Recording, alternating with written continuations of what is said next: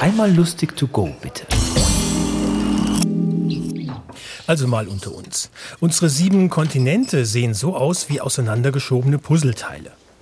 Und tatsächlich existierte vor einigen Jahren ein Superkontinent namens Pangea.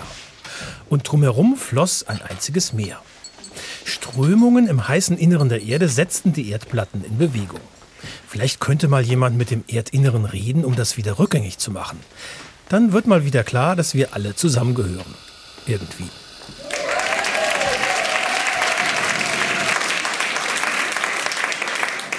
Die Kontinentenlehre.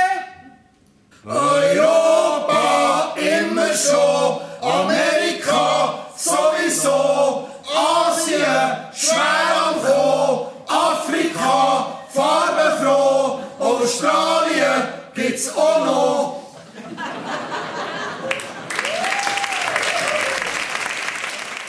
Das war Trumpeltier of Love. Wir hören uns.